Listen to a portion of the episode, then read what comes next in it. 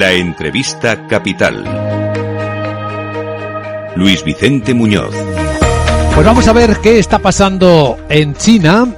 Una mirada en primera persona, porque estamos en conexión con Pekín, con Alberto Lebrón, investigador del Instituto de Economía Política de la Universidad de Pekín. ¿Cómo estás, Alberto? Muy buenos días. Muy buenas tardes desde Beijing, Luis Vicente, ¿qué tal? Efectivamente, buenas tardes desde Beijing, donde empieza a notarse que se abren ya las restricciones de la rigurosa política COVID-0. Pues se han empezado a notar estas nuevas medidas casi de la noche a la mañana. Hace una semana muchos en Beijing estábamos incluso confinados en casa, el que podía salir a un restaurante únicamente podía llevarse la comida para llevar, pero después de las protestas en varios puntos del país, pues ha habido apertura y ahora todo está empezando a recuperar poco a poco la normalidad, Luis Vicente. Ya no te piden el famoso certificado 48 horas de, de estar libre de COVID, ¿no? Para entrar en muchos sitios.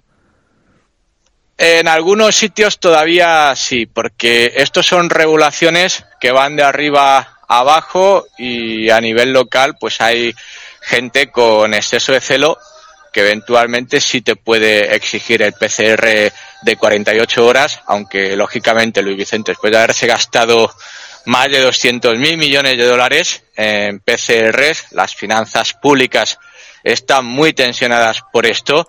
Ahora es evidente que no se puede seguir en la misma línea y yo estimo que en los próximos días o semanas pues no será necesario presentar el PCR para ir a cualquier sitio. Bueno, ahora el gobierno lo que hace es dejar que se lo gasten los propios ciudadanos chinos, ¿no? Porque vemos en las noticias que están arrasando en las farmacias con los kits y hasta con las ventas de ibuprofeno y hasta de vitamina C por temor a, a contagiarse y tener que autotratarse.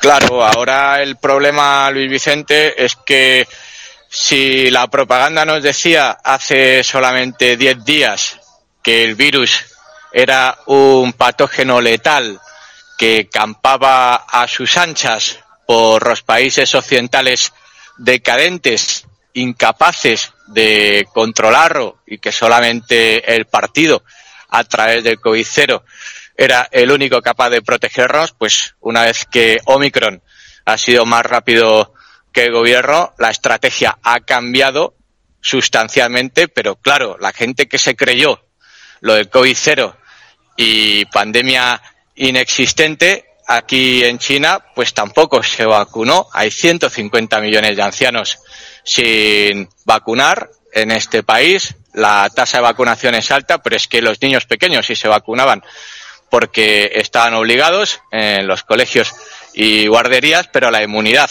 es bastante baja y existe temor a contagiarse y a los casos graves. De hecho, el gobierno ahora, una vez que ha iniciado la apertura, de lo que está pendiente Luis Vicente es de que no haya escenas dantescas en los hospitales y de que la cifra de fallecidos, que es poco creíble, porque si hemos tenido 40.000 casos diarios, 20.000 casos diarios en las últimas semanas, tres muertos en los últimos seis meses, es algo que nadie se puede creer, pero en cualquier caso, si los hospitales aguantan, habrá apertura.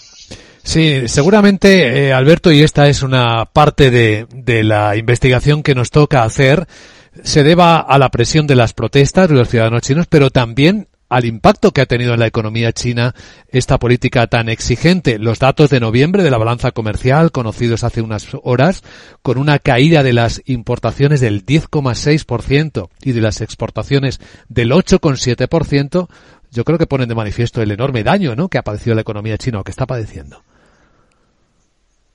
Son cifras tremendas, sin duda. Ya veníamos de caídas en octubre, eso sí, más ligeras, pero el dato de importaciones es destacable porque la confianza del consumidor está en mínimos históricos.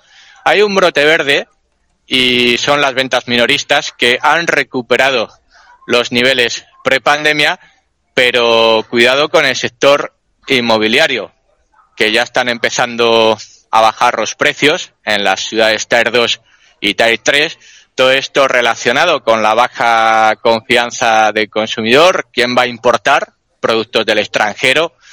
¿Quién va a invertir en una vivienda ahora mismo? Más sobre todo cuando las viviendas venían infladas del pasado, ¿no? Aquí la rentabilidad de alquilar un piso en China pues puede estar en torno al 1 o 2% cuando en Europa pues andará por el 4 aproximadamente y hay que tener en cuenta otra cosa, lo que hablábamos de las PCRs y los gobiernos locales que deben financiar todo eso, un tercio de los ingresos fiscales de las administraciones locales procede de la venta de terrenos, esto es del sector inmobiliario, por tanto estamos viendo muchos síntomas preocupantes en materia no solamente de exportaciones e importaciones, como comentaba Luis Vicente, sino también dentro de sectores que son una quinta parte de la economía china, como el inmobiliario. Ahora lo que nos gustaría saber, eh, Alberto Lebrón, es lo que viene, porque parece que hay otro brote verde, según estoy leyendo ahora mismo en la prensa china, y es que se han disparado esta semana ya las reservas de viajes para fin de año y para el año nuevo chino. ¿Podría reabrirse y reactivarse la economía china antes de lo previsto, antes de lo que dicen muchos informes de mitad del año que viene? Todo va a depender, Luis Vicente, de lo que suceda ahora en los hospitales, porque la tasa de vacunación, como decimos, especialmente entre la población vulnerable, los ancianos, es muy baja.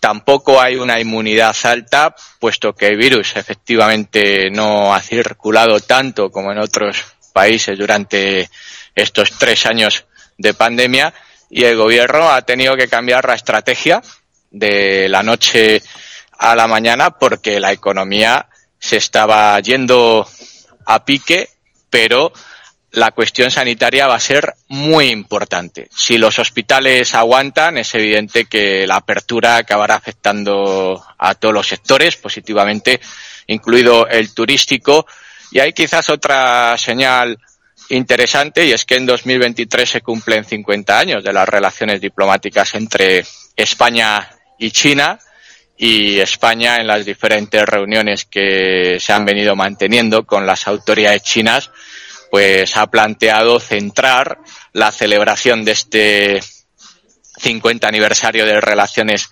diplomáticas en torno al sector turístico, porque China antes de la pandemia era el primer emisor mundial de turistas, el que más gastaba, por ejemplo, en sectores como el lujo, y España es primera, segunda potencia turística mundial. Y sí que se está hablando de eso, por lo que debería haber una apertura en 2023.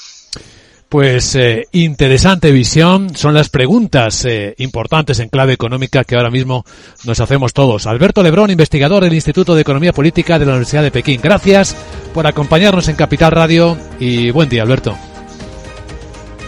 Un fuerte abrazo a todo Luis Vicente. Buen día.